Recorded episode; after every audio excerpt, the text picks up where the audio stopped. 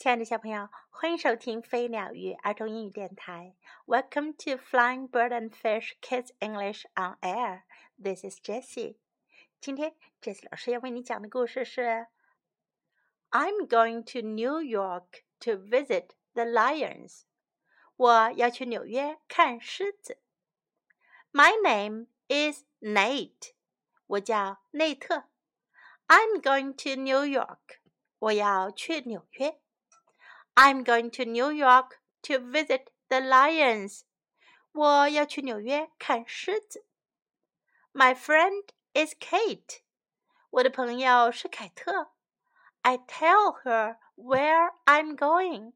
我告诉她我要去哪。I'm going to visit the lions. 我要去看狮子。Kate asks, "What lions?" 凯特问：“什么狮子？” Are you going to visit the lions in the zoo? 你要去看动物园里的狮子吗？No way, Kate. Not those lions. 才不是呢，凯特，不是那些狮子。Then Kate asks, "Are you going to visit the lions at the museum?" 然后凯特问：“你要去看博物馆里的狮子吗？”I answer, "No way, Kate." Not stuffed lions，我回答道：“才不是呢，凯特，不是做成标本的狮子。” Then Kate asks, "Are you going to visit the lions at a toy store?" 然后凯特问：“你要去看玩具店里的狮子吗？”No way, Kate. Not toy lions. 才不呢，凯特，不是玩具狮子。 I'm going to visit the lions at the library. 我要去看图书馆里的狮子。What library? asks Kate. 什么图书馆？凯特问。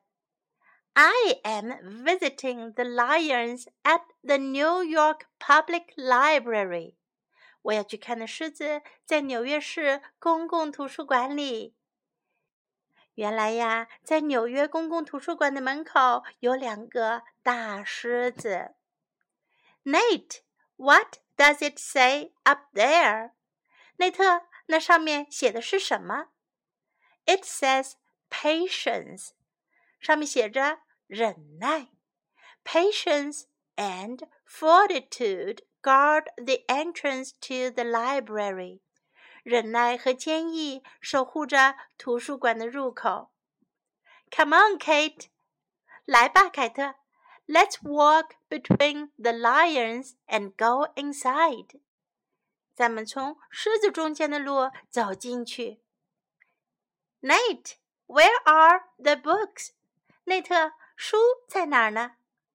The books are not here。书不在这里。The books are downstairs，书放在楼下。Upstairs there is a very big reading room，楼上有个很大的阅览室。People read the books in this library，人们在图书馆里读书。They take notes，他们记笔记。But they cannot take the books home，但他们不能把书带回家。 More than one million books live at the New York Public Library. 纽约市公共图书馆藏有超过一百万册图书，and so do the lions。狮子们也住在这里。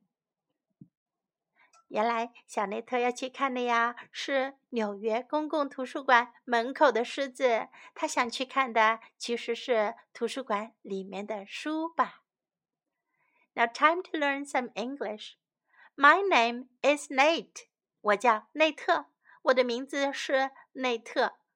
向别人介绍你的名字，用这个句型最合适不过啦。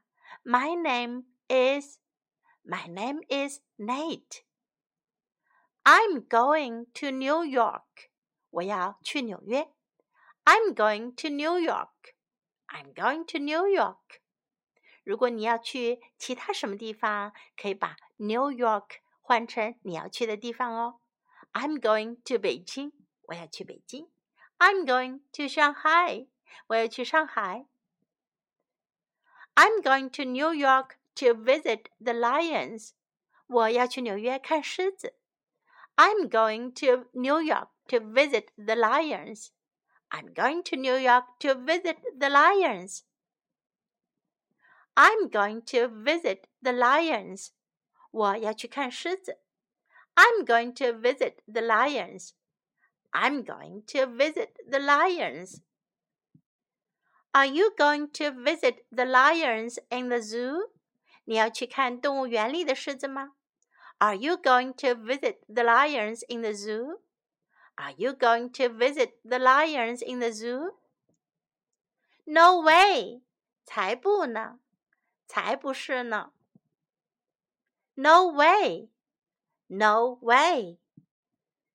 At the museum，博物馆，在博物馆。At the museum, at the museum. At a toy store，在玩具店。At a toy store, at a toy store. At the library，在图书馆。 At the library, at the library. The New York Public Library, the New York Public Library, the New York Public Library. Come on, 来吧，Come on, come on. Where are the books? 书在哪儿？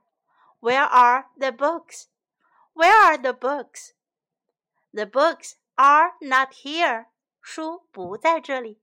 The books are not here. The books are not here. The books are downstairs. 书在楼下。The books are downstairs. The books are downstairs. People read the books in this library. 人们在这图书馆里读书。People read the books in this library. People read the books in this library. Let's listen to this story once again. I'm going to New York to visit the lions. My name is Nate. I'm going to New York. I'm going to New York to visit the lions. My friend is Kate. I tell her where I'm going. I'm going to visit the lions. Kate asks, What lions? Are you going to visit the lions in the zoo? No way, Kate. Not those lions. Then Kate asks, Are you going to visit the lions at the museum? I answer, No way, Kate. Not stuffed lions. Then Kate asks, Are you going to visit the lions at a toy store? No way, Kate. Not toy lions. I'm going to visit the lions at the library. What library? asks Kate. I'm visiting the lions at the New York Public Library. Nate, what does it say up there? It says patience. Patience and fortitude guard the entrance to the library. Come on, Kate. Let's walk between the lions and go inside. Nate, where are the books? The books are not here. The books are downstairs. Upstairs, there is a very big reading room.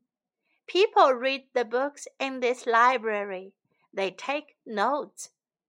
But they cannot take the books home. More than one million books live at the New York Public Library, and so do the lions. The end of the story. Thank you for listening. This is Jessie saying goodbye.